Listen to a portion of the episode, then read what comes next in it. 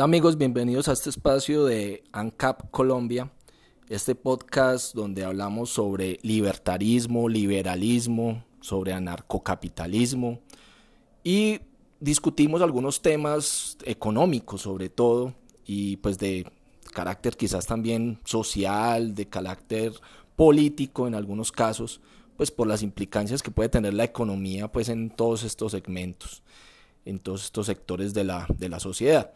En esta ocasión quiero hablar sobre eh, el efecto que se está dando con todo este tema del coronavirus y sus repercusiones en el mercado monetario, en, el precio del dólar y el precio del peso colombiano en este caso, aunque pues también se podría, digamos, traspolar esta, estas ideas a, otras, a otras países, a otras divisas, ¿cierto?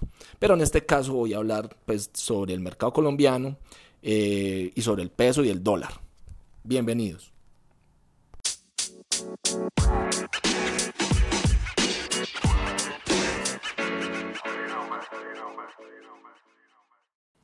Muy bien, como se los manifesté en la introducción, vamos a hablar sobre el precio del dólar, que para hoy llegó a los 4 mil pesos colombianos.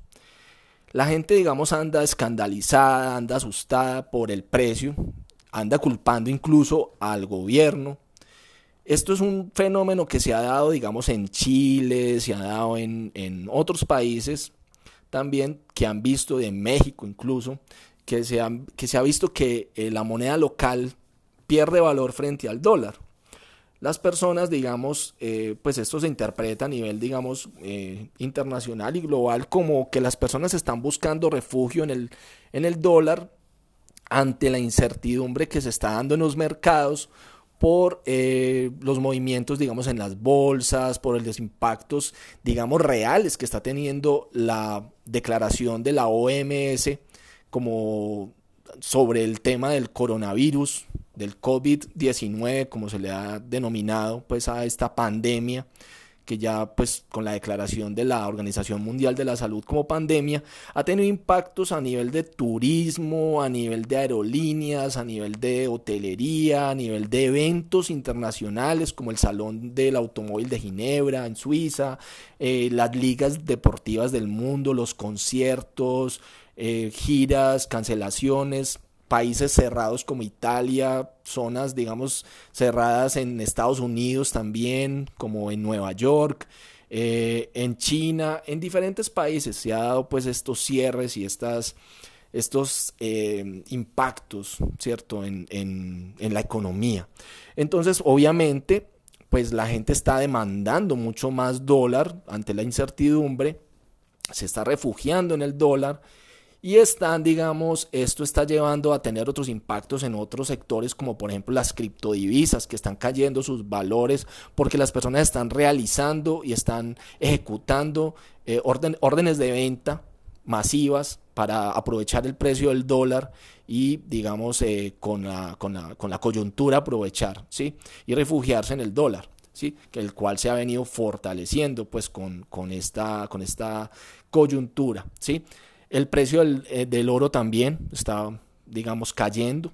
Eh, pues puede ser algo muy temporal, no creo que, sea, eh, digamos, pues a nivel, digamos, de todo el año. Yo simplemente creo que, es una coyuntura, así como lo estamos viendo con los precios de, de las criptos.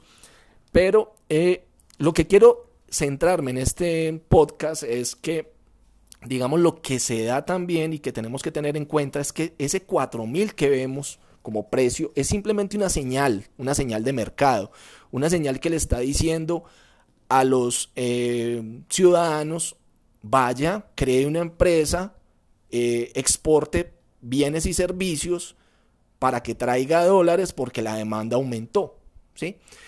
En una economía libre, este ajuste se puede dar, digamos, muy rápidamente las personas pueden, digamos, aumentar producción, exportar más, contratar nuevas personas, eh, empezar a producir más para aprovechar el precio del dólar y esto, tarde que temprano, empezaría a regular el precio del dólar. ¿Qué pasa?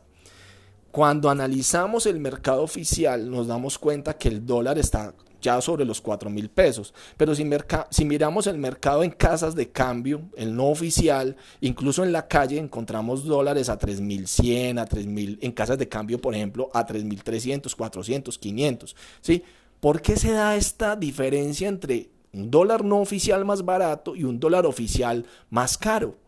Nos tenemos que preguntar esto y tenemos que darnos cuenta que para el ciudadano está haciendo más y más beneficioso, eh, digamos, tratar de exportar en la ilegalidad, en la informalidad, que hacerlo en la formalidad, en lo oficial. ¿Sí? Por eso vemos la diferencia entre los dos precios, porque es mucho más fácil para el ciudadano y más beneficioso, y por eso abundan más los dólares no oficiales, ilegales de mercado negro.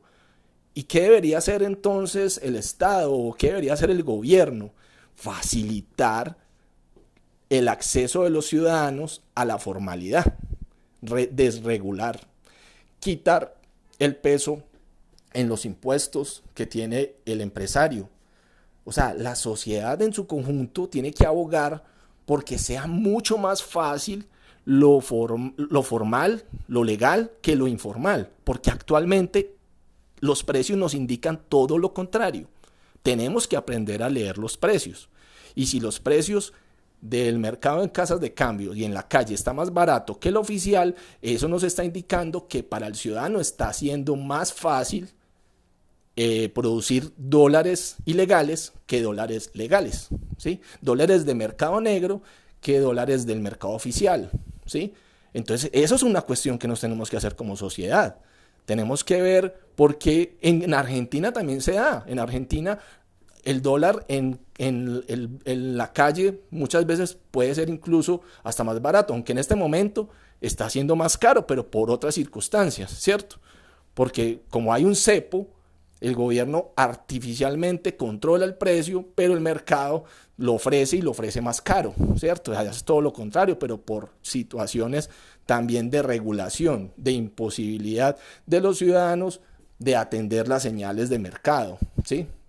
Entonces, pues la cosa que tenemos que plantearnos es eso, es tenemos que entender que el precio simplemente es la forma más eficiente que ha encontrado la humanidad para decirle a los agentes del mercado que debe aumentar producción, que debe contratar más personas, que debe exportar más para hacerlo, digamos, abundar, ¿cierto? Que abunde esa divisa y el mercado, digamos, entonces entienda que como hay abundancia debe bajar el precio, ¿sí?